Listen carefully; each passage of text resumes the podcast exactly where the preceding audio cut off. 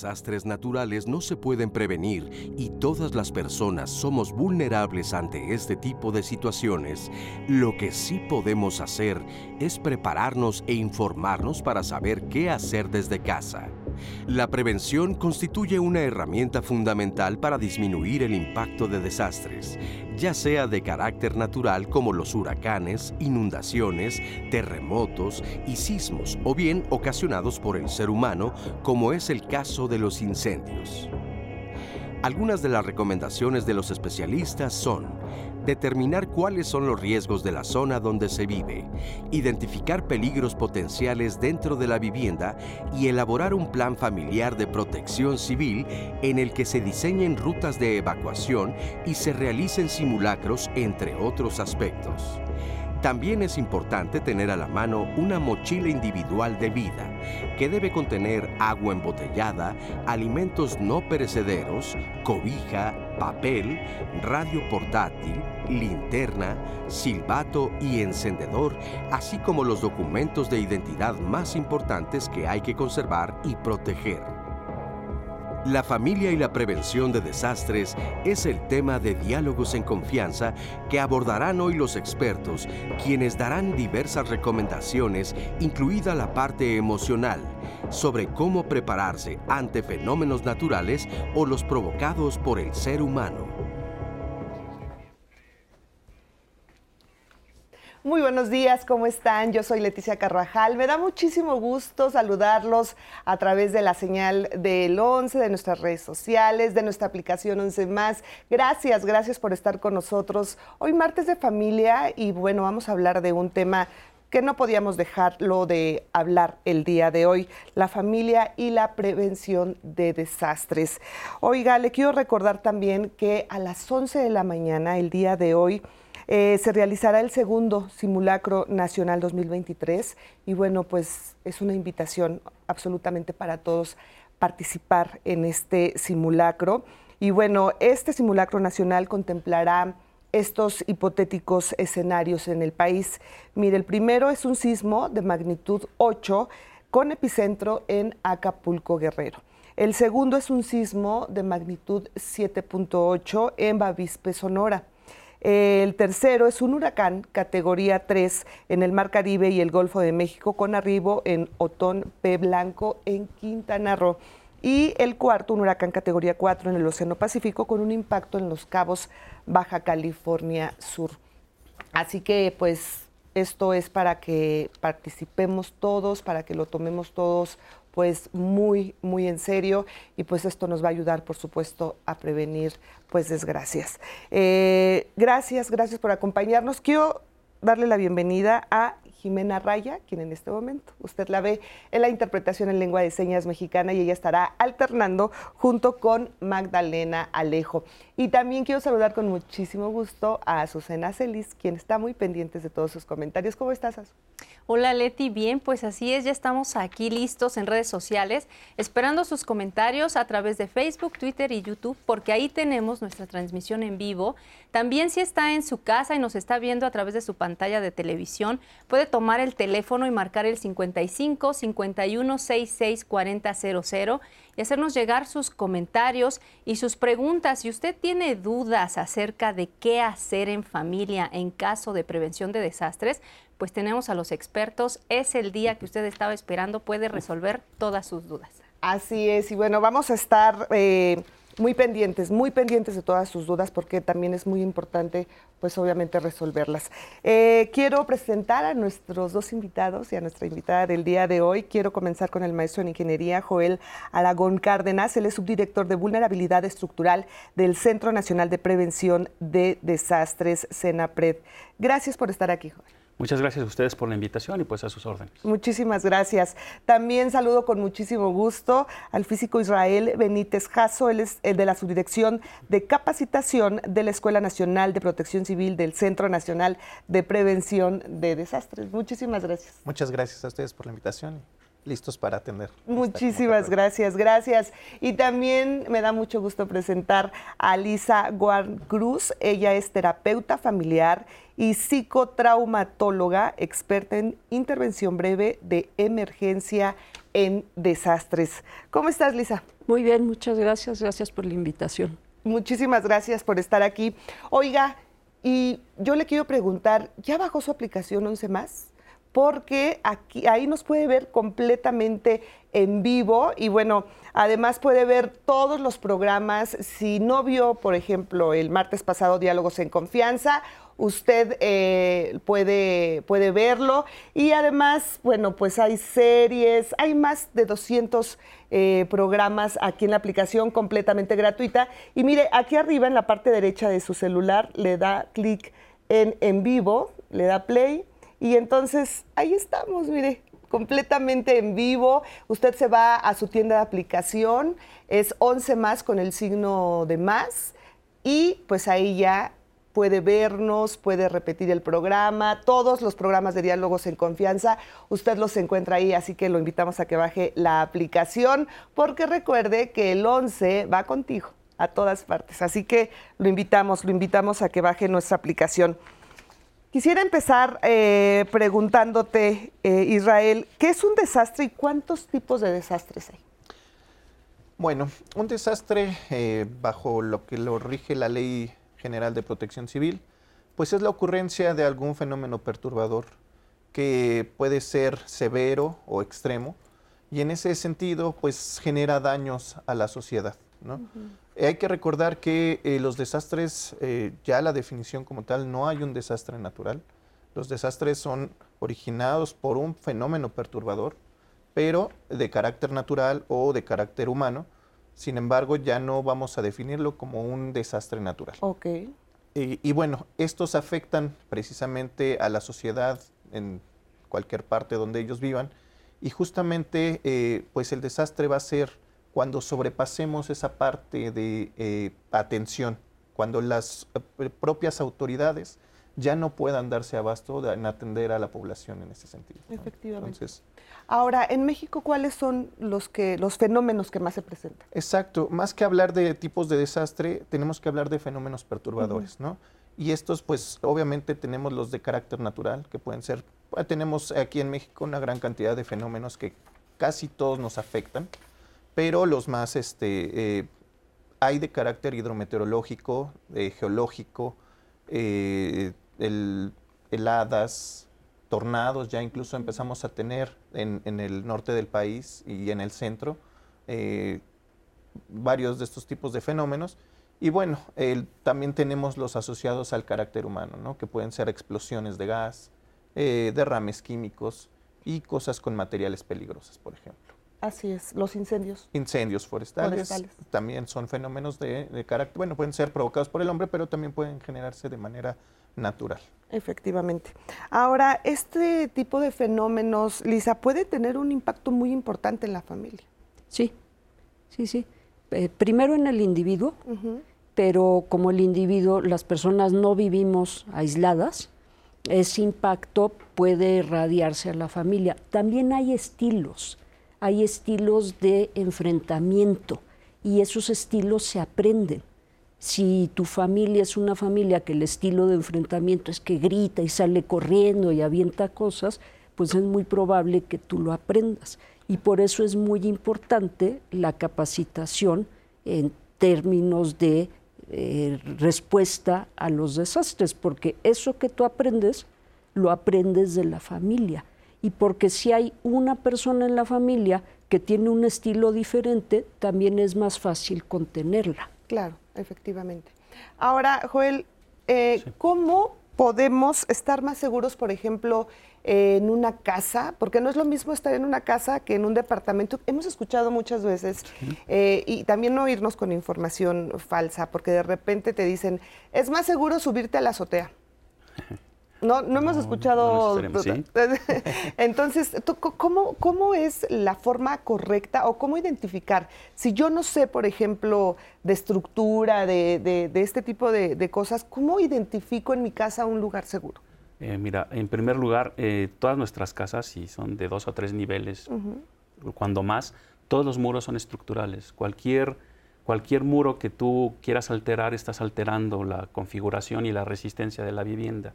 Un lugar seguro normalmente, pues, si los muros son lo que van a soportar toda tu vivienda, En donde estén más cerca los muros es el lugar más seguro donde puedas estar, en caso de sismo, por ejemplo, que puede ser un baño. Eh, la cocina no, aunque sea pequeña, porque hay instalaciones especiales como el gas, ah, que pudieran ser un conato de incendio. Pero un baño, un cuarto, un, armario pequeño puede ser un lugar seguro de, donde pudiéramos resguardarnos en caso de, un sismo. Eso en una vivienda, en un edificio más alto, eh, ni los protocolos indican que se desaloje completamente, ¿no? Ya a ciertas alturas. ¿A partir de qué piso, por ejemplo, yo creo que del 4 o 5 ya, ya estamos, tenemos que replegarnos buscando las columnas o los muros resistentes de, del edificio, ¿no? principalmente. ¿no? Ya eh, a esos niveles ya las estructuras ya no son a base de muros, ya son columnas casi todas. Y pues reuniéndonos alrededor de, estas columnas, alejándonos de cristales y demás, vamos a tener un, un área de menor riesgo, no tanto un área más segura, pero de menor riesgo. ¿Y esto que dicen de subirnos a la azotea? No, porque finalmente este, lo mejor es replegarse hacia los elementos estructurales. la principal recomendación es no, utilizar escaleras ni elevadores. ¿Cómo podremos subir hacia una azotea si tenemos que hacer uso de estos elementos?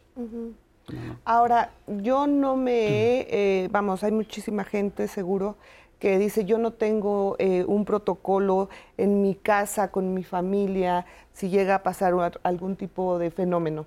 ¿Cómo empezar? ¿Qué, tendríamos que hacer primero?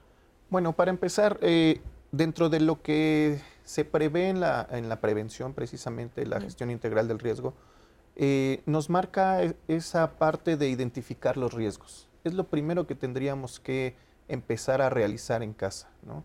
Una identificación de qué es lo más vulnerable que tenemos dentro, incluyendo tuberías de gas, eh, tuberías de agua, electricidad. Hay veces que nos gusta conectar un montón de cosas ¿no? en, un solo en una sola conexión de enchufe.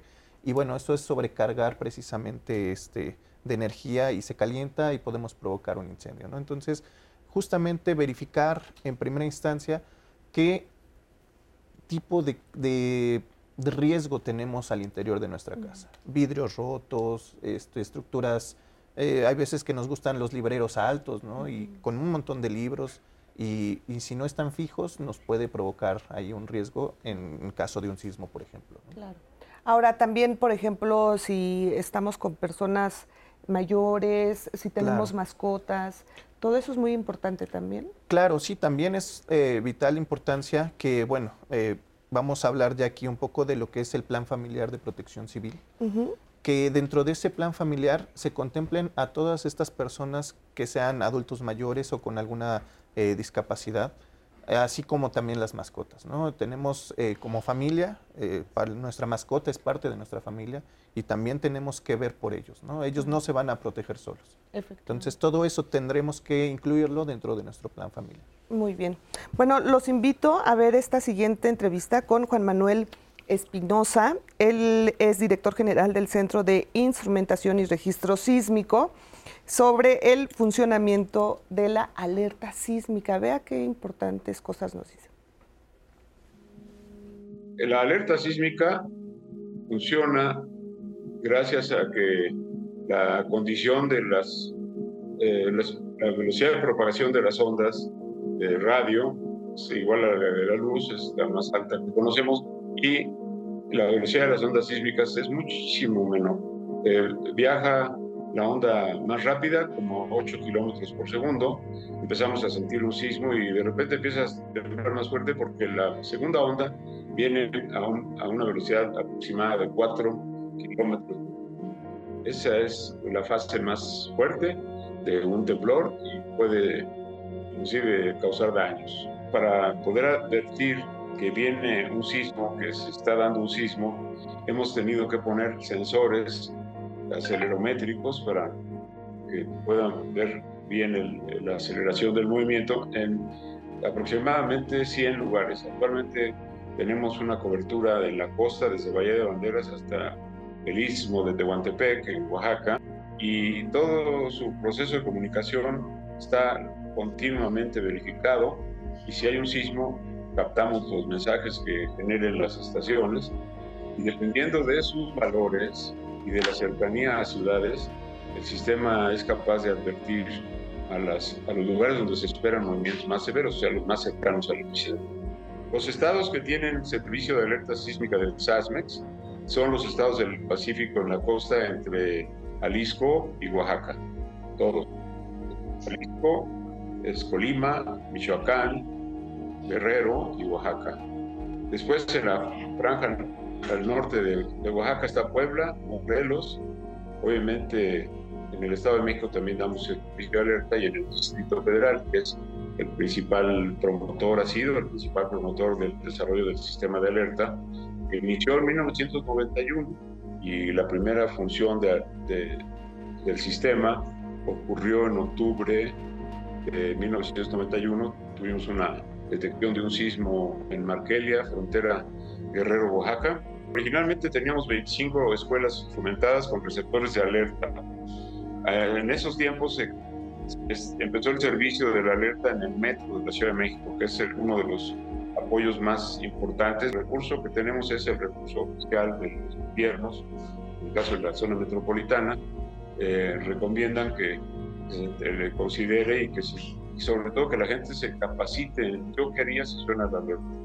Ese es un tema abierto, muy complejo.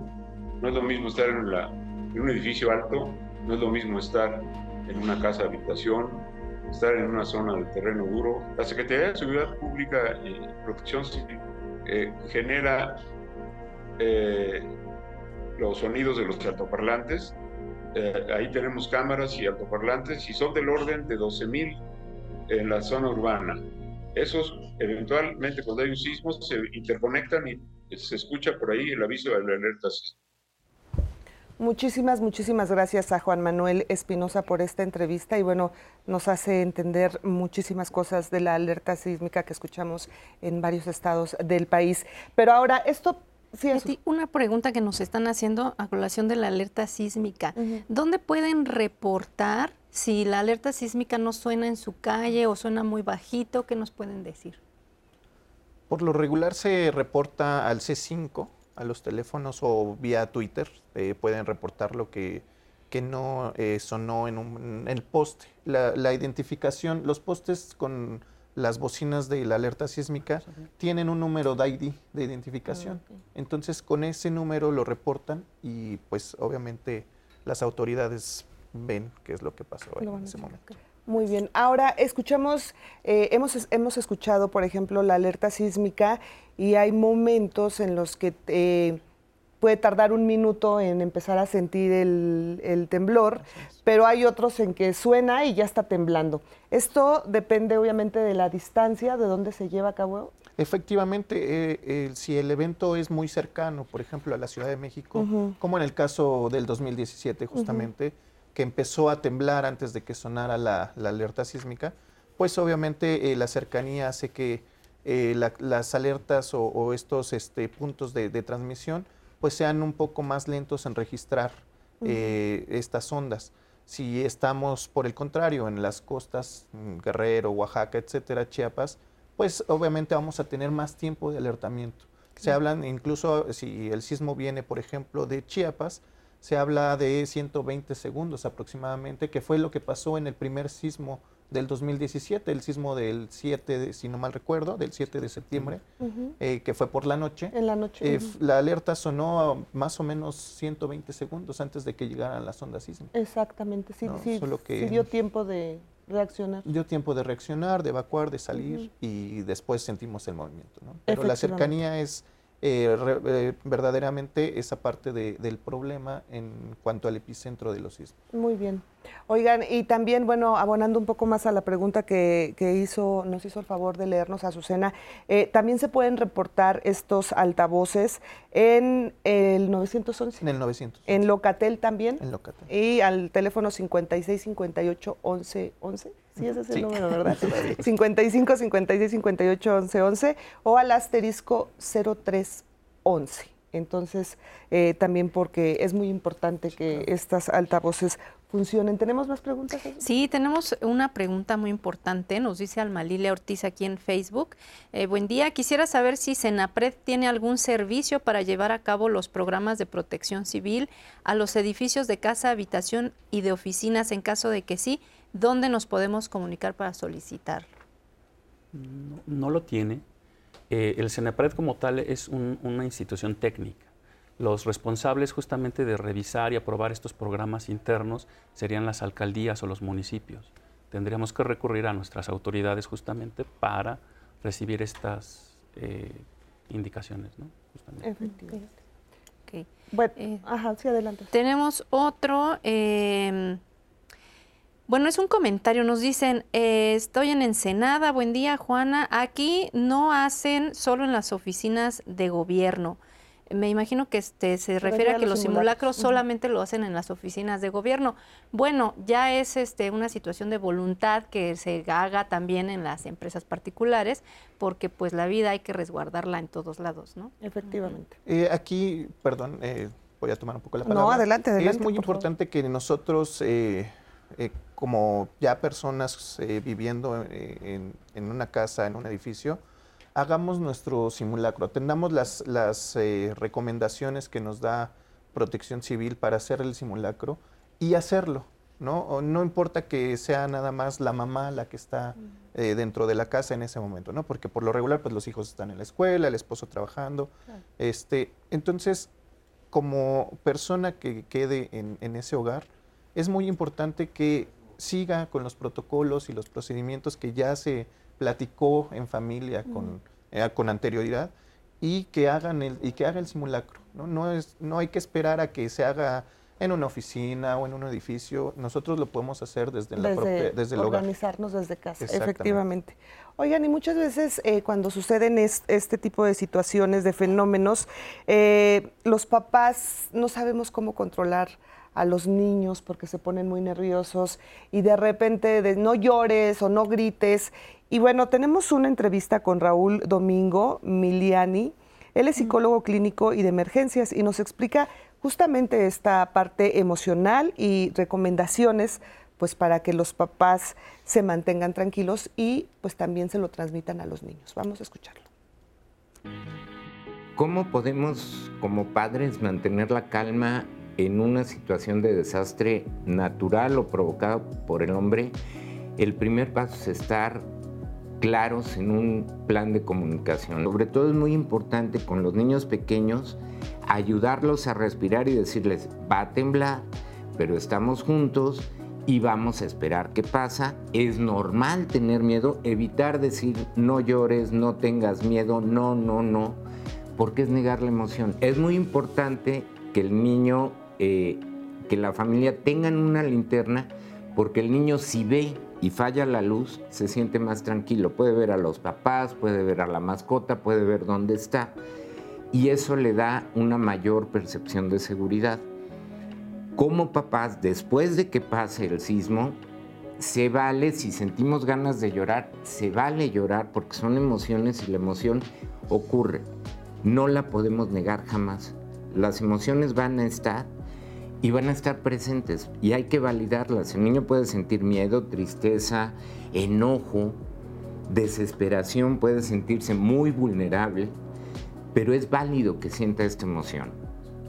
Los papás, para controlar sus emociones frente a los niños, tienen que hablar de la emoción de papá, de mamá, o de papá, papá, o de mamá, mamá. No importa el tipo de familia que sea, lo que importa es que son seres humanos que van a tener emociones y evitar usar términos como contención emocional, es regulación emocional. La emoción se regula y entonces como papás, ¿cómo regulo mi, mi, emoción? Voy a regular mi emoción, primero que nada reconociendo qué es lo que estoy sintiendo y para eso podemos partir de en dónde sentimos el miedo. Cada uno va a sentir el miedo en diferentes partes del cuerpo, cada uno va a sentir el miedo en diferente intensidad. Y en los niños es muy importante como papá decirle, mi miedo es un monstruo verde. El tuyo cómo es, ah, el mío es un dragón gris. ¿Y qué hace tu dragón gris? Mi monstruo verde hace esto. Ponerle nombre y forma, color y textura a esa emoción para que el niño la pueda ir trabajando, pero también yo como adulto al trabajarla con los hijos estoy trabajando con la mía. Con los grupos de edad siempre va a ser eh, diferente la intervención. En los niños pequeños, en edad preescolar, es mucho por juego, en edad escolar es mucho por dibujo y relato. En el adolescente hay que cuidar mucho adicciones, hay que cuidar mucho el aislamiento, porque también en el adolescente puede haber ideación suicida por toda la información que está recibiendo en redes sociales. Y tal vez el grupo menos visibilizado son los adultos mayores. El adulto mayor fácilmente puede caer en una conducta de depresión, abandonar los medicamentos, perder las expectativas de vida, la esperanza, y hay que arroparlos, hay que acompañarlos, pero no no generarles dependencia. Es decir, ellos pueden tener tareas tan simples como eh, checa cómo estamos, eh, recibir las llamadas de todos, darles una actividad y no hacerlos sentir desplazados importantes, muy importantes estas recomendaciones. Muchísimas gracias. A Susana, tenemos muchos comentarios y preguntas también. Sí, ya están llegando aquí comentarios, preguntas. Muchas gracias. También recomendaciones. Es muy válido que nos envíen todas sus opiniones. En llamada telefónica, Juan Francisco Meso nos dice, él tiene 67 años y nos comenta, el tema de hoy muy importante, la familia debe brindar atención especial a niños, discapacitados, adultos mayores y mascotas. Siempre se debe conservar la calma y eliminar fuentes de incendio y alejarse de objetos que puedan caer. Muchas gracias. Tenemos otro comentario de Estela, de 59 años, de aquí de la Ciudad de México. Nos dice, eh, mi madre está postrada y no la puedo mover ni cargar. Yo sé que tendría que resguardarme, pero mi hermana se siente culpable si se resguarda y deja sola a mi madre en la recámara. ¿Qué puedo hacer en este caso con mamá? ¿Qué podemos hacer para no sentirnos culpables en dejarla sola? ¿Cómo apoyar a mi hermana? Ya el ingeniero indicó cuáles son sitios dentro de la vivienda que son seguros. Entonces no necesariamente tienen que dejarla sola, sino replegarse un poquito hacia el área segura. Eh, sobre la culpa, híjole, es que ahí a veces pensamos que podemos hacer más de lo que podemos en una situación de desastre, justamente la definición es que se desborda la, situación física, pero en términos emocionales, el desastre también o el, el, evento crítico, el evento desencadenante, está definido como ese evento que también desborda los recursos de la persona, los recursos cognitivos, ¿no? el bloqueo este del que hablabas hace rato, produce un bloqueo cognitivo, eh, el recurso emocional, ¿no? Entonces ya no pienso en nada y me siento a jugar videojuegos y el recurso físico, muchas veces también en casos ya de, de mucha intensidad emocional, la persona se paraliza.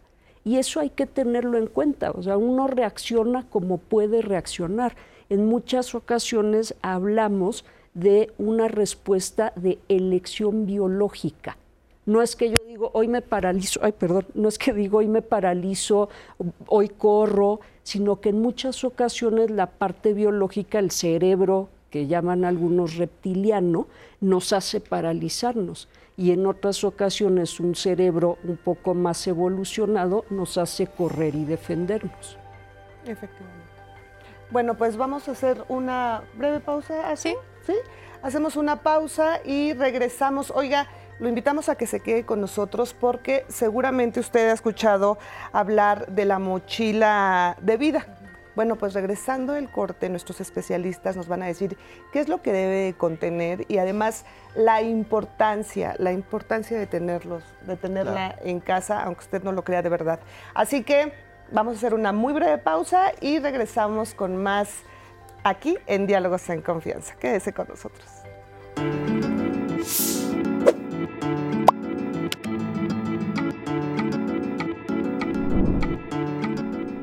La prevención es nuestra principal defensa ante los desastres naturales.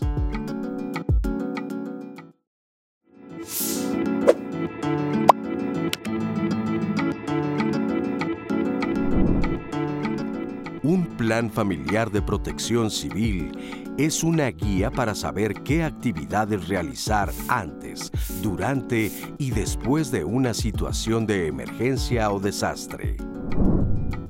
Coordinación Nacional de Protección Civil. Continuamos con el programa y tenemos aquí ya más comentarios. En YouTube nos comenta Arcelia Rodríguez. Buenos días. ¿Por qué hacer el simulacro cada 19 de septiembre si se puede hacer en cualquier día del año como en Japón? También al respecto nos comentan acá en Facebook justamente eh, que no quieren hacer menos el simulacro, pero ¿por qué hacerlo justamente el 19 de septiembre, que es cuando más nervioso se pone la gente, porque tiene que ver con el recuerdo de un hecho real? ¿Qué nos pueden decir? Se llaman fechas de aniversario. Son estos eventos que puede ser la muerte, por ejemplo, de alguien, ¿no? que no, no, es el 19 de septiembre, pero si murió un familiar, en los días previos incluso la persona empieza a sentirse mal. Mm. Son los efectos del aniversario, del, del, de saber que ese día voy a estar pensando en la persona, en la muerte, en lo que ocurrió. Y bueno, ¿por qué hacerlo ese día? Nos lo dirán los expertos. Pero también hay una parte que quiero relacionar con la alerta sísmica y con la fecha de aniversario del terremoto. Son fechas también, y la alerta sísmica es una alerta que tiene la función de ponernos un poco estresados sea, la idea no es que te paralice el estrés, hay diferentes gradientes de estrés y el estrés sirve para poder reaccionar. El estrés es una respuesta biológica ante una amenaza física o imaginaria, o sea, real o imaginaria. Cuando son imaginarias, pues es todo un problema de salud y de ansiedad. Cuando las respuestas son reales, es muy importante que nosotros podamos estresarnos. Ah, hay una definición hace ya tiempo entre estrés, eh, tipos de estrés, eutres, el estrés bueno, y distrés, el estrés que sí me incapacita. La alerta sísmica o cualquier otra advertencia sobre un daño tienen que ponerme en tal estado de alerta que yo pueda reaccionar. Te decía que hay gradientes eh, por ejemplo, yo un poquito antes de que suene la alarma, si es que uso alarma para despertar, ya estoy empezando a despertar, especialmente si tengo algo muy importante que hacer ese día. Ese es EU3, es un nivel de ansiedad que, le, que dice mi cerebro, ya empieza a reaccionar, no te vayas a quedar dormida es un nivel más o menos bajo de estrés. Si tengo un examen y estudié, igual tal vez tengo un poquito más de estrés, pero una cosa manejable. Si tengo un examen, soy muy ñoña y no estudié, es muy probable que incluso me paralice y no pueda contestar el examen. Entonces, sí es importante en algunas ocasiones tener en, en mente que estas cosas que van a ocurrir no son cosas malas, ya lo decía, o sea, Miliani no dijo como díganles a los niños que nada va a ocurrir, no, dijo háganles contención de acuerdo con el estadio de desarrollo que tiene el niño, no les digan que no lloren, no les digan que no griten, hay que contenerlos. Y hay que contener a los adultos entendiendo que el estrés no es una cosa horrible que nos va a matar el estrés es todo lo contrario, es una respuesta que nos va a dar las herramientas para poder reaccionar de la mejor manera, porque incluso cuando la gente se desmaya es un buen recurso. La puedes agarrar y te la puedes llevar sin que esté gritando. Más comentarios tenemos acá. Eh, Pregunta Ángel BT en Facebook. ¿Podrían los expertos mencionarnos el periodo de vibración con el cual la estructura, nuestra casa, entraría en resonancia y provocaría un probable colapso? Eh, pues eh, principalmente depende de dónde esté la vivienda y de la altura del propio edificio. Son muchos factores que están involucrados justo en, esto de los periodos de, de vibración. Todas las estructuras se mueven, todas, todas vibran de algún modo y tienen un modo natural y este periodo va a depender justamente del suelo, sus materiales, la calidad de los materiales y demás. Eh, pero principalmente aquí en la Ciudad de México, donde tenemos un suelo muy malo, el suelo del lago, la, oscilación que, que, pudiera llegar a ser peligrosa, pues se da justamente en estos edificios donde observamos los colapsos, ¿no? que el suelo vibra a cierto, con cierta frecuencia, con cierta cierto periodo, que cuando coincide con el de la vivienda, es cuando vienen estas resonancias y se crean estos posibles colapsos. Eh, normalmente una vivienda anda alrededor de 0.3, 0.2 segundos en un periodo de vibración, mientras que el suelo aquí en la ciudad anda entre 0.5 o 1 segundo de, periodo de vibración. Si no coinciden estos, pues no, no hay mayor problema. Y pues por lo mismo, les repito, tendríamos que saber dónde está la vivienda, qué características tiene para saber realmente si se acoplan o no se acoplan, ¿no? La vibración del suelo y del edificio. Sí, no se puede generalizar. Sí, claro. Exacto. Y la, audiencia tiene muchas dudas al respecto de los materiales. Nos pregunta aquí Oscar León en YouTube, en caso de un sismo, ¿qué edificios resisten más? ¿Los que son construidos con concreto o los que son de estructura metálica? Eh, pues son materiales distintos, obviamente. Eh, cada uno eh, tiene una forma de construcción diferente, cada quien tiene, unas indicaciones, unas normas técnicas que indican de qué modo se debe de construir con cada uno de los materiales. Finalmente no tenemos materiales malos propiamente, sino podemos tener malas prácticas constructivas. Eso es lo que puede hacer que un edificio colapse aunque sea del material más resistente que pueda ser. Eh, eso resolvería un poco la pregunta. ¿Cuál es más resistente? Probablemente el acero lo sea. Eh, se construyen rascacielos con estructuras de acero, mientras que de concreto llegamos solo hasta ciertos niveles y ya. Sin embargo, debemos de, eh, seguir las recomendaciones de los reglamentos de construcción, tener una buena supervisión, unas buenas técnicas constructivas, porque ambos materiales son competentes, solo hay que saber manejarlos, usarlos y construir adecuadamente. Estas construcciones de acero es lo que llaman que, dicen que tienen gatos hidráulicos? Ah, ¿O eso es otra cosa? eso es otra cosa. Luego escuchamos, es que ya tienen gatos hidráulicos. ¿Qué es eso?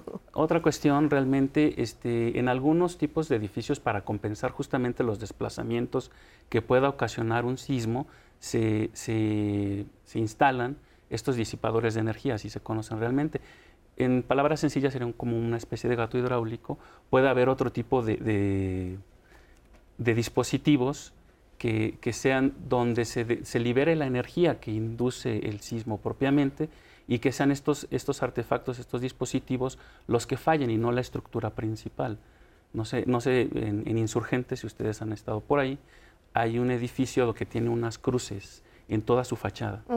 Esto, pudiera, esto es un, un marco que ayuda a contener, a, controlar los desplazamientos que se presentan en el edificio y probablemente tengan algún tipo de dispositivo que pueda ayudar a que no se dañe la estructura, sino sean estos dispositivos los que, los que, fallen. Ah, eh, propiamente eh, gatos hidráulicos, como lo que pensamos que a veces se entierran, es muy difícil. Se usa el aislamiento, eh, apenas en México se inicia con estas técnicas de aislar los edificios y apenas estamos ahora sí que eh, introduciendo esta, estas tecnologías, eh, que es soportar un edificio sobre enormes eh, cojines de neopreno, digámoslo así, para que al moverse el suelo, el edificio de manera independiente permanezca estable y permanezca en una posición sin, sin ahora sí que, sin sufrir los efectos del sismo. Sin sentir tan... Eh, les repito, esto es nuevo en nuestro país, se este, está introduciendo, hay, hay, edificios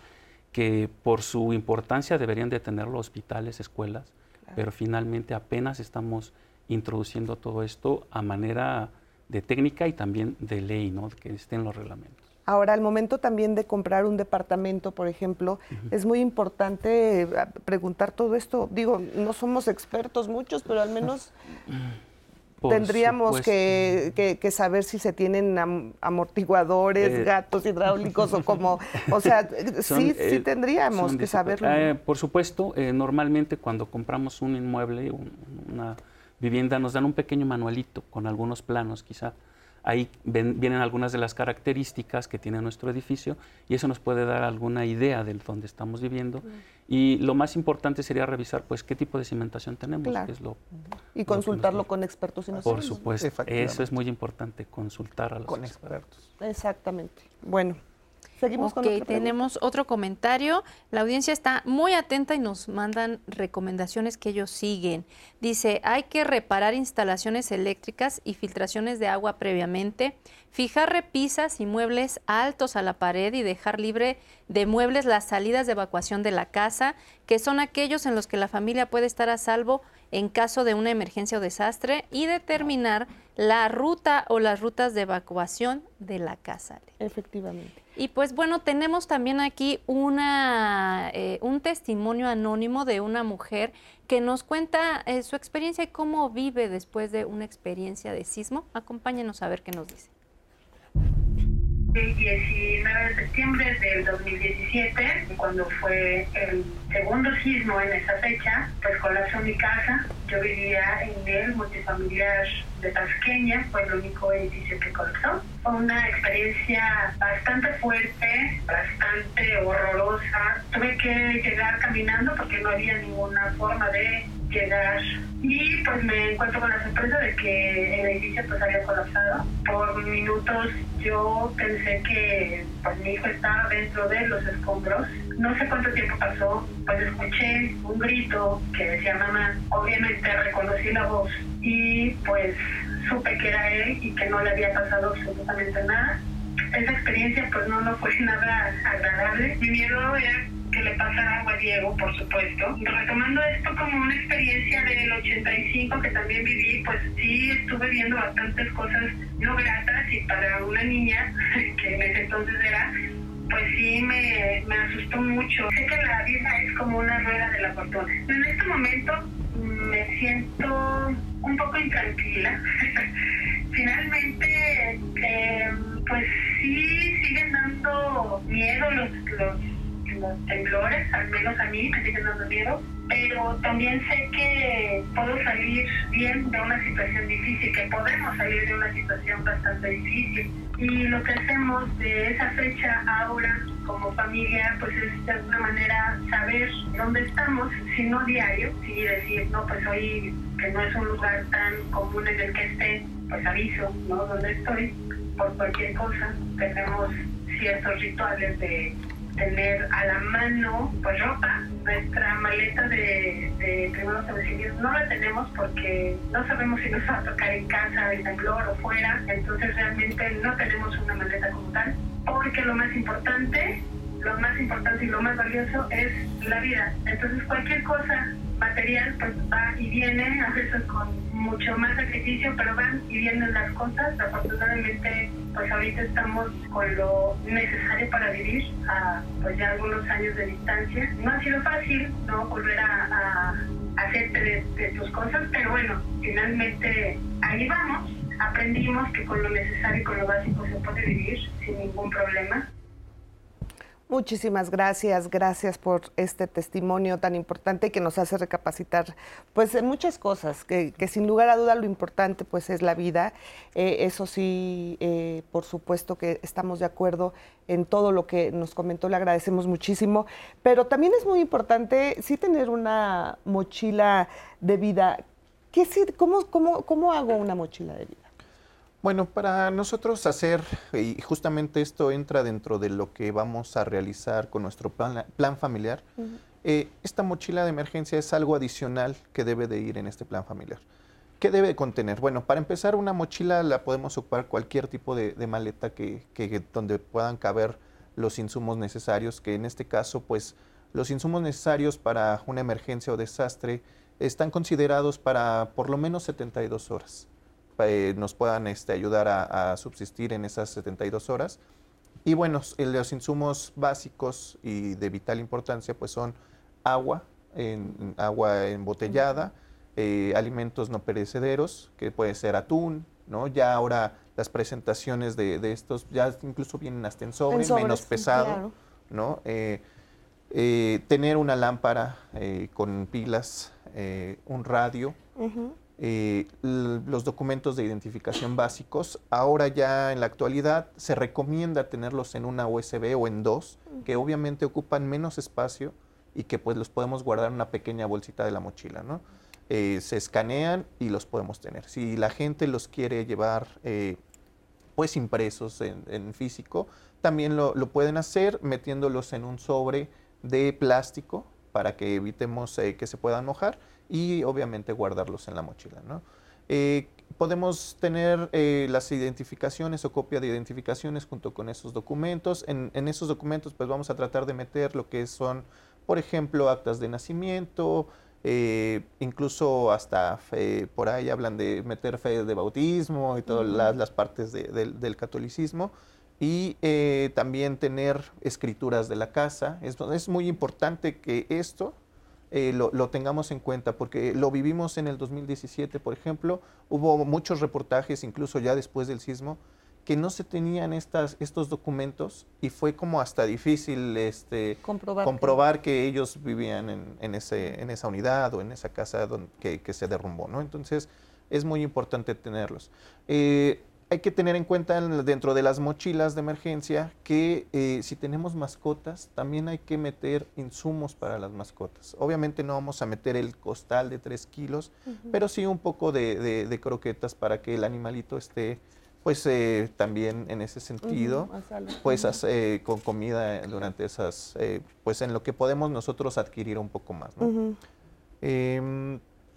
Se me escapan por ahí algunas otras cosas, pero bueno, creo que son las, partes más eh, importantes que debemos de llevar eh, con nosotros. Dinero. En una mochila.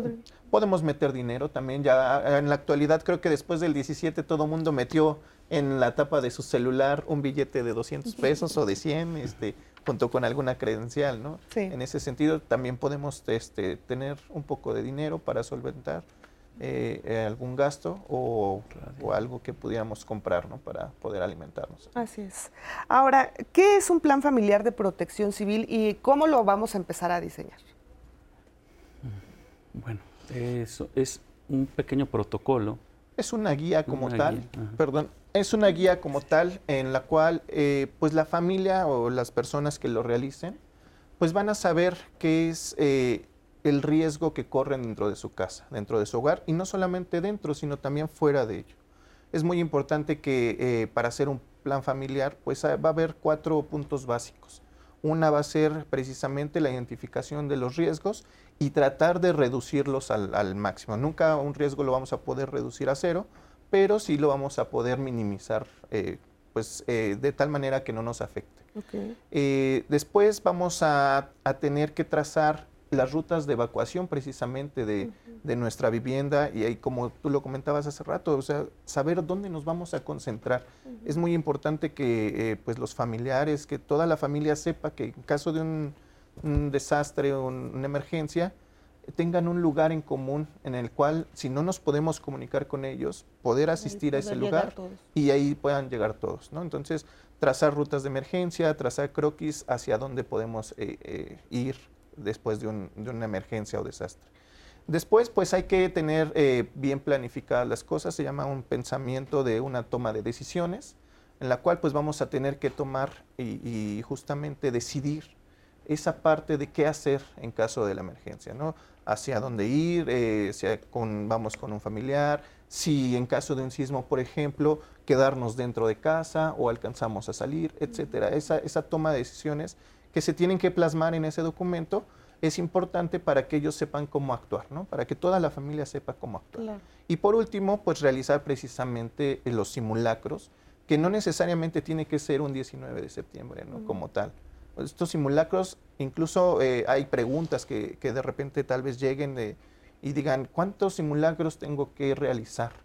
Pues tenemos que realizar el número de simulacros en los cuales nosotros ya nos sintamos seguros de que estamos haciendo las cosas correctamente. ¿no? no hay un número, no hay una respuesta de decir, ah, bueno, con tres ya estás listo. No, tenemos que ir este, realizando estos simulacros para que precisamente eh, pues vayamos eh, actuando de una mejor manera y tomando esa conciencia. Exacto. Ahora es muy importante que toda la familia participe, ¿no es así? Totalmente. Eh, dentro del plan familiar justamente cuando identificamos los riesgos y, y vamos plasmando qué vamos a realizar y qué vamos a hacer, cómo vamos a actuar, es importante ir asignando responsabilidades, ¿no? Aquí vamos a tratar también de, poner a los niños. Los niños a veces nos sorprenden. Eh, creo que tienen mayor capacidad que los, que los adultos de, justamente ya saber qué hacer.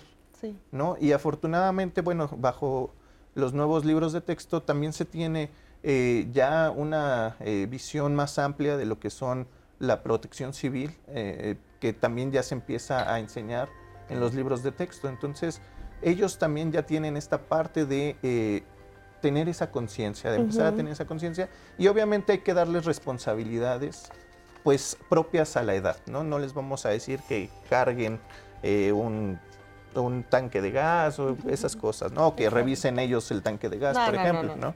Sino simplemente cada quien asignar las responsabilidades y a los niños, pues de acuerdo a la edad. A la edad, a los niños, todos podemos participar. Obviamente los adultos mayores también es importante tomarlos en cuenta. Bueno, toda la familia podemos organizarnos para estar más seguros y más tranquilos en un momento de algún fenómeno. Bueno, vamos a hacer una breve pausa, pero antes nos vamos a ir con Marisa Escribano, quien nos preparó una cápsula muy interesante y regresamos, le recuerdo, a las 11, ¿eh? el simulacro.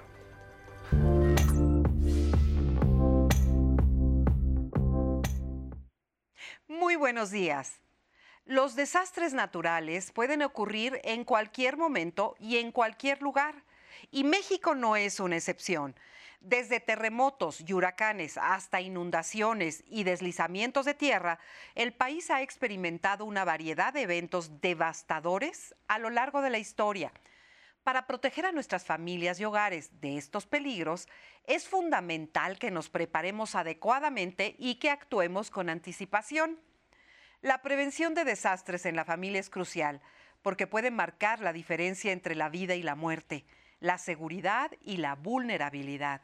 Aquí hay algunas razones por las que debemos tomar en serio esta tarea. Uno, salvaguardar vidas. La seguridad y el bienestar de nuestros seres queridos son nuestra prioridad número uno. Y al estar preparados, podemos reducir el riesgo de lesiones y pérdidas humanas durante un desastre. Dos, proteger el patrimonio. Los desastres naturales pueden causar daños significativos a nuestras propiedades y pertenencias. Al tomar medidas preventivas como asegurar estructuras y tener adecuados seguros, podemos mitigar el impacto financiero de dichos eventos. 3. Aumentar la resiliencia. La preparación adecuada nos permite enfrentar los desastres de manera más efectiva y recuperarnos más rápidamente. Al tener un plan de acción y los suministros esenciales, podemos adaptarnos mejor a situaciones de emergencia. México se encuentra en una región geográfica propensa a diversos desastres naturales. Somos un país con alta actividad sísmica. En septiembre de 2017, los terremotos en el centro y sur del país causaron más de 400 muertes. En 2020, el huracán Delta y el huracán ETA provocaron inundaciones y deslizamientos de tierra, afectando a miles de personas en diferentes estados. Por todo esto, resulta de vital importancia estar preparados y prevenidos ante cualquier situación que se pueda presentar. Platica con tu familia y tengan un plan de acción en caso de que sea necesario. Nos vemos la próxima semana.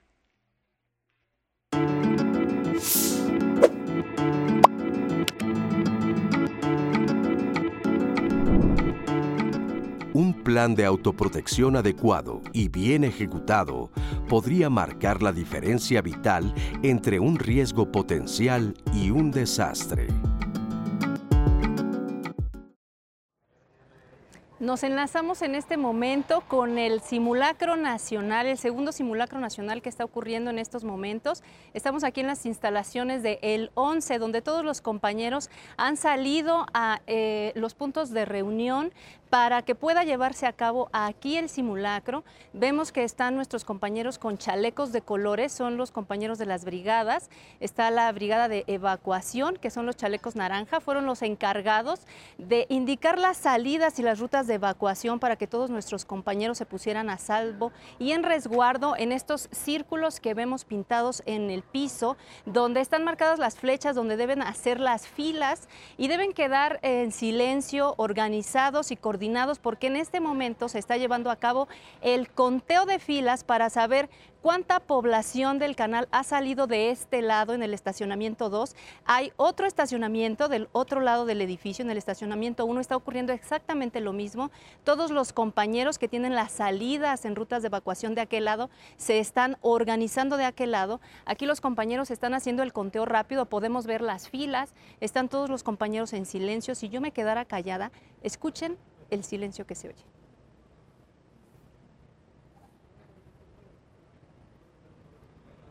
Este silencio es justamente para dar oportunidad a que todos los brigadistas tengan comunicación oportuna y correcta entre ellos para que puedan escucharse, para que todas las indicaciones que se den sean oportunas.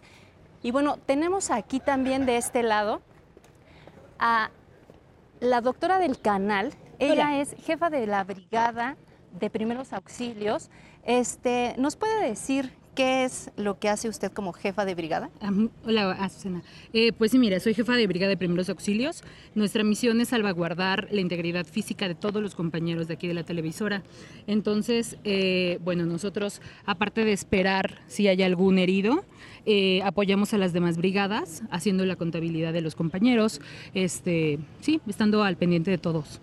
¿Y qué tiene que ser o qué tiene que hacer una persona para ser parte de una brigada, por ejemplo, la de usted de primeros auxilios? Bueno, en particular primeros auxilios es muy demandante porque hay que estar eh, constantemente estar eh, capacitándose porque pues son vidas las que tenemos en las manos, entonces sí, eh, y pues ojalá el público en general se interesara más en participar en ese tipo de brigadas, entonces si tienen oportunidad en sus centros de trabajo, si hay brigadas en sus centros de trabajo, participen, eh, infórmense porque pues estamos en un lugar sísmico y pues bueno, eh, la información puede salvar vidas. Así es, de hecho podemos ver que hay otros colores de brigadas. Así es. Hay el color azul, son los compañeros de búsqueda y rescate que son los encargados de inmediatamente terminado el sismo, entrar a las instalaciones y verificar que no se haya quedado ningún compañero, pues de hecho resguardándose o tratándose de resguardar abajo de algún mueble o que no esté alguien en alguna crisis nerviosa. El objetivo de, las, eh, de los chalecos azules es sacar a todos los compañeros y colocarlos en este lugar seguro junto con las filas.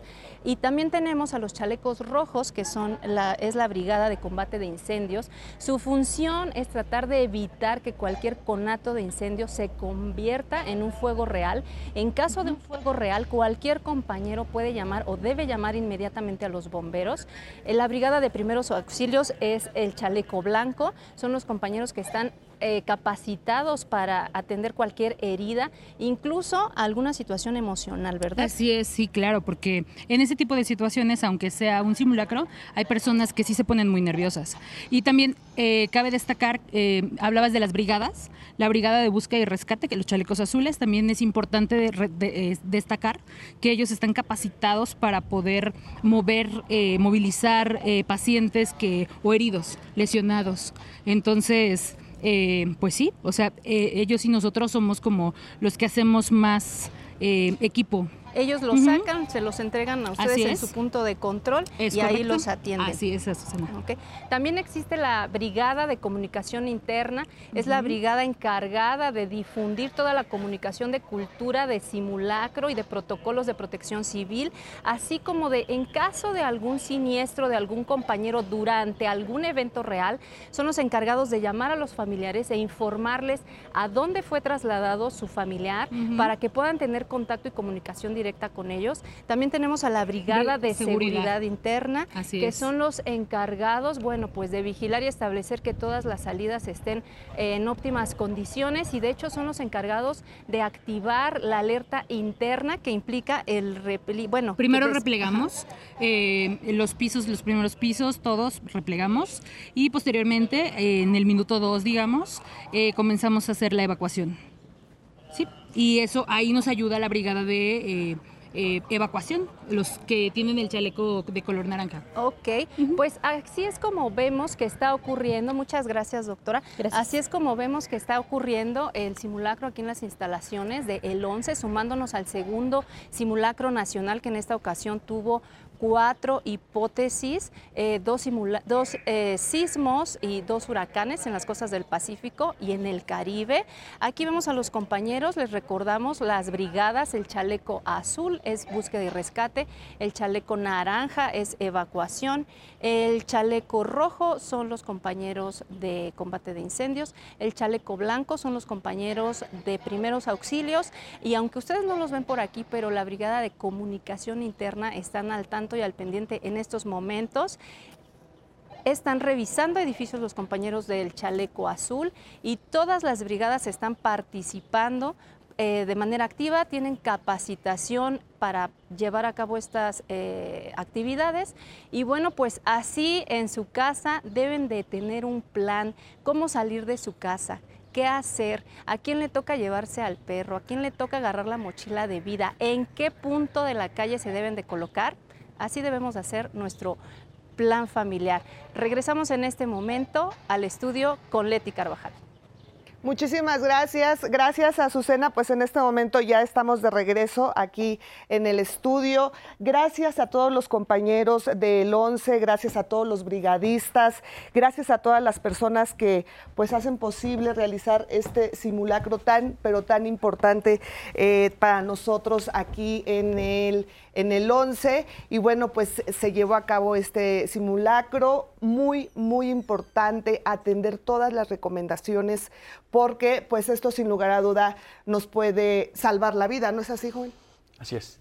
Es muy importante tomárnoslo en serio, eh, seguir todas las indicaciones de nuestros brigadistas y pues hacerlo recurrentemente, no solo en estas fechas conmemorativas, sino en cualquier otro momento. Efectivamente, por supuesto, también gracias a la doctora Herendira por participar con nosotros.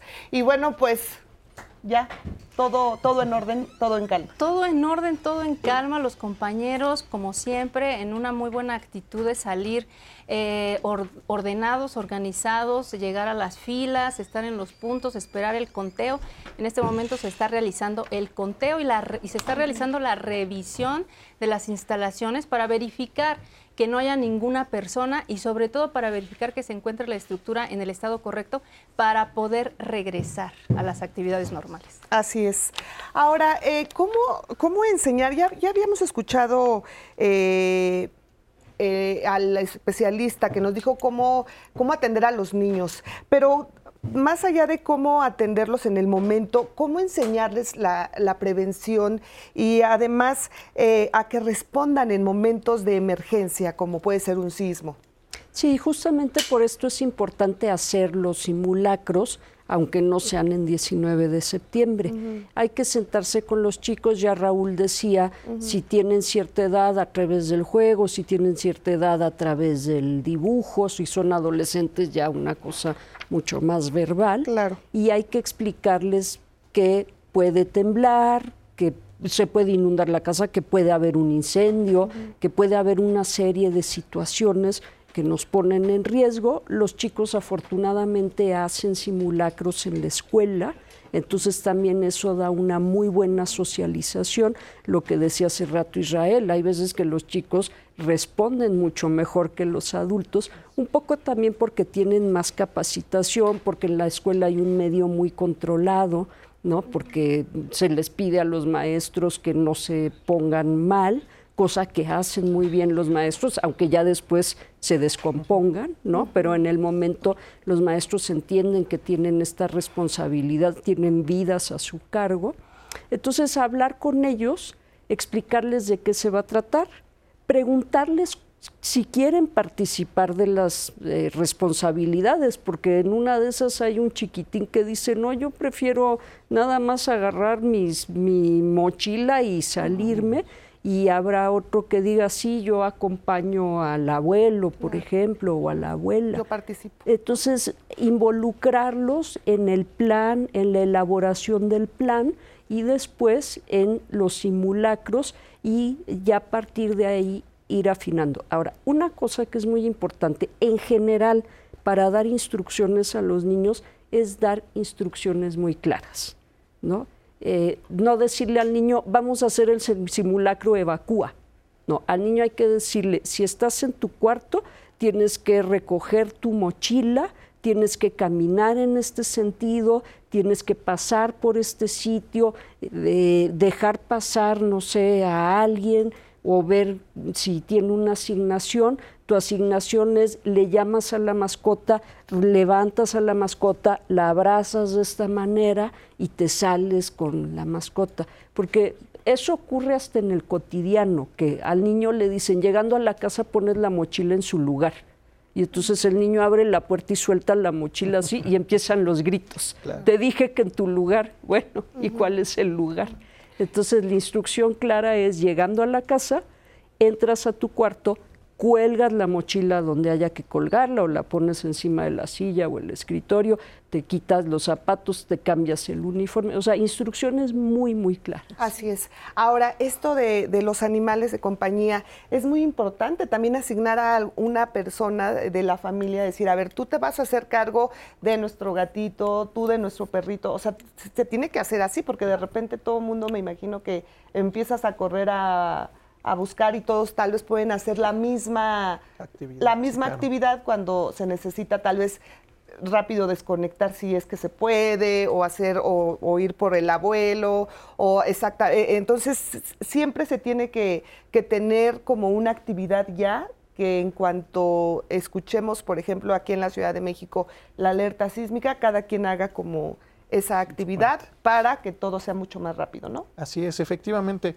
Todas estas eh, actividades eh, ya se deben de tener planeadas, ¿no? Justamente en el plan familiar es donde las tenemos que tener ya plasmadas eh, y justo los simulacros nos van a ayudar a realizarlas. Saber si la persona a la que se le asignó la actividad lo puede o no lo puede hacer. O no va a estar. O no va a estar. Y si no va a estar, tal vez reasignarle a alguien más esa actividad. ¿no?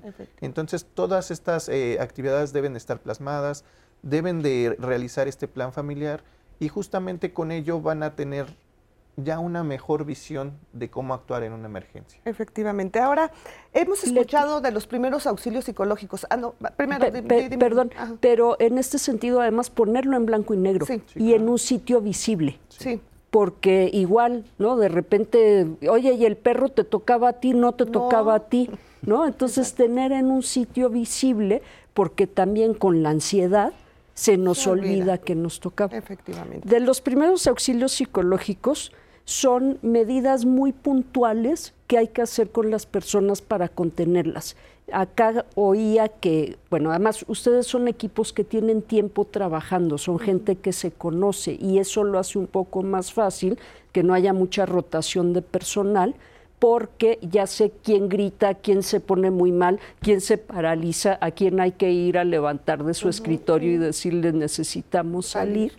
Entonces los primeros auxilios psicológicos son estrategias que se pueden aprender, se dan cursos de primeros auxilios psicológicos que son para personas que no son psicólogos, son las herramientas de ayuda para personas que no son psicólogos. Consisten en acompañar a las personas, eh, poderlas escuchar, básicamente es esto, que te puedas sentar y escuchar a alguien. A veces es muy difícil, escuchar a veces es muy difícil, sobre todo a personas que están muy ansiosas, porque nos drena la energía, la ansiedad de la otra persona. Pero es eso, entrenarte en poder ser compañía, escuchar al otro y no decirle no llores, todo va a estar bien, porque de repente no sabemos si todo va a estar bien. ¿Y qué quiere decir que todo va a estar bien?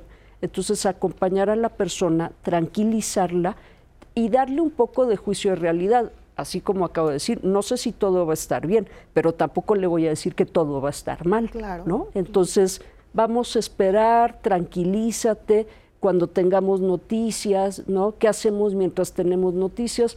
Vamos a caminar, ¿no? Vamos a dar una vuelta, si no puedo entrar a la casa, caminemos. Caminar es una cosa que nos tranquiliza bastante, que nos regresa bastante al estado basal. Así Entonces, básicamente es acompañar, con una escucha a veces activa. Sí entiendo lo que me estás diciendo, entiendo tu preocupación, oigo que me estás diciendo que todavía no tienes noticias de tu familiar, vamos a esperar dónde más podrías obtener información de este familiar, abrir un poquito las posibilidades, porque cuando estamos muy ansiosos se bloquea la parte cognitiva. Entonces, si hay un tercero que se siente menos en riesgo, puede abrir esas posibilidades de búsqueda. Así es.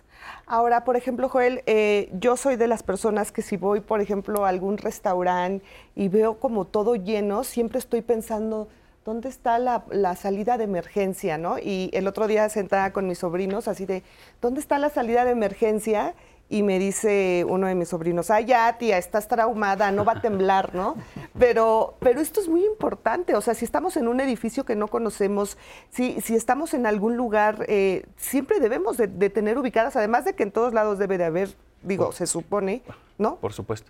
Por supuesto, lo primero que debemos de hacer en un edificio desconocido es tratar de ubicar entradas, salidas, así como buscamos los baños a donde vamos, buscar los señalamientos de ruta de evacuación, la salida de emergencia, eh, y ahora sí que ubicarnos en el entorno donde vamos a estar haciendo la actividad que nos corresponda y pues eh, estar muy atento a este tipo de cuestiones, ¿no?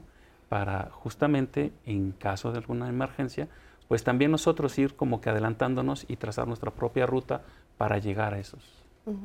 Sí, de hecho, por ejemplo, aquí en el estudio tenemos una entrada, nuestra entrada pero también a los invitados y todos sabemos que esta es nuestra nuestra ruta de evacuación, ¿no? Nuestra salida de emergencia.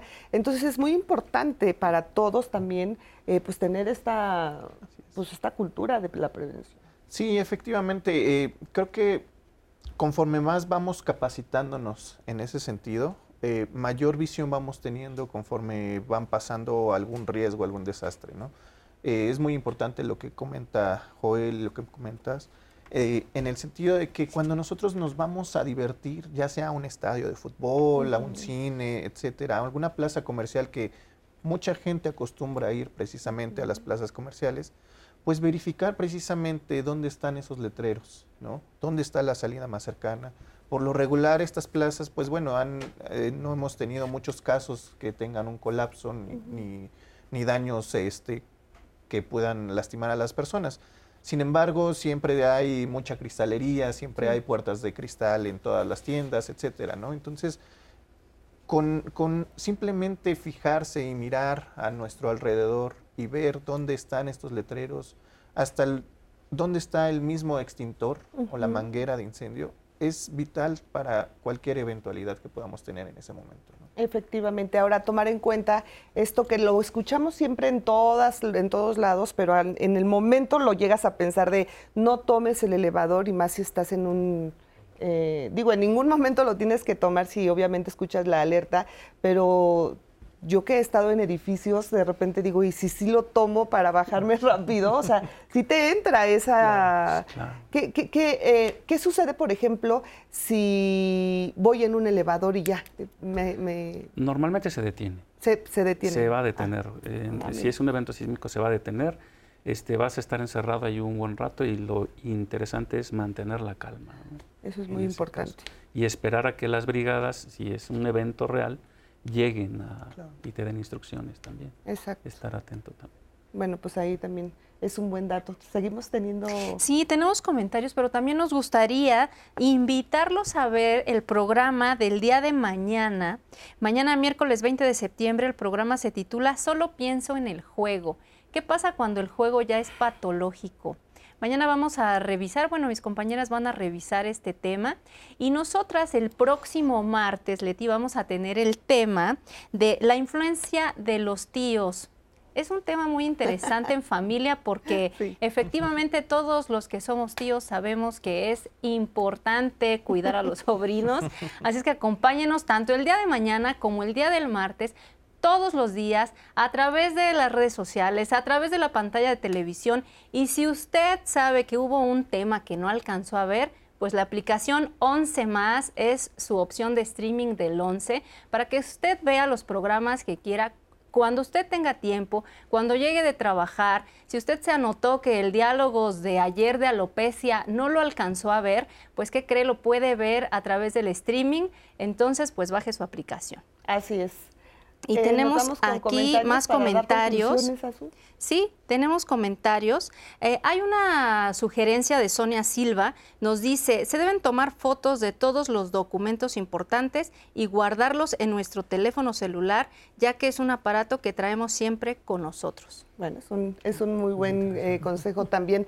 Se nos acaba el tiempo. Gracias a todas las personas que nos escribieron, que nos comentaron, que nos preguntaron. Muchas gracias. Joel, quiero comenzar contigo. ¿Con qué nos quedamos? ¿Cuál sería tu conclusión? Ah, este, pues hay que, hay cuestiones para que ayudan a la prevención, labores cotidianas que podemos hacer dentro de casa, eh, pintar, revisar fugas, reparar, darle mantenimiento a nuestra propia vivienda para justamente evitar que se dañe cuando ocurra algo, ¿no? Y como decía Israel hace unos minutos, también tratar de identificar los peligros que existen alrededor de nuestra vivienda. Es algo muy importante justamente para incorporar a nuestro fam- plan familiar y actuar en caso de emergencia. Muchísimas gracias por estar aquí, Joel. Gracias, gracias. ¿Con qué nos vamos, eh, Israel? Eh, la importancia de seguir haciendo este tipo de, de simulacros anualmente, eh, los que se consideren, y eh, hacer el plan familiar. Eso es básico. En la página de Senapred, en las publicaciones, tenemos todas las guías para que eh, la, la población pueda hacer precisamente eh, el plan familiar. Viene toda la información. También tenemos las guías eh, de eh, primeros auxilios psicológicos para, para las personas que, que puedan o que quieran en caso de Claro. estar en un desastre, tratar de apoyar a las personas. Y bueno, prepararse. Muy la bien. prevención sobre La prevención es fundamental. Así Gracias es. por estar aquí. Gracias a usted. Muchas gracias. Lisa, ¿con qué nos vamos? Pues igual con la parte de la prevención, estar en buena comunicación con la familia, ¿no? Tener guías bien claras, incluso escritas, y entender lo que cada uno puede hacer. En el caso de los niños, se puede ver en las guías por estadio de desarrollo que sí y que no puede hacer un menor, porque a veces les piden cosas que no pueden que realizar. no pueden realizar. Ah, mira, ese es un muy buen dato. Muchísimas gracias. Oiga, les recuerdo que los datos de nuestros dos invitados y de Lisa estarán en nuestras redes sociales. Toda la información del Senapred también va a estar en redes sociales. Así que, pues, si usted tiene alguna duda, alguna pregunta, por supuesto, también en redes sociales lo vamos a estar atendiendo. Gracias, Azu, por estar aquí y gracias por Muchas tu gracias, Leti. Y participación. pues qué interesante programa en el Día Nacional de Protección Civil. Así es, bueno, pues muchas, muchas gracias a todos ustedes. Los invitamos a que continúe en la señal del 11 y nosotros nos vemos el próximo martes. Muchísimas gracias. Hasta la próxima.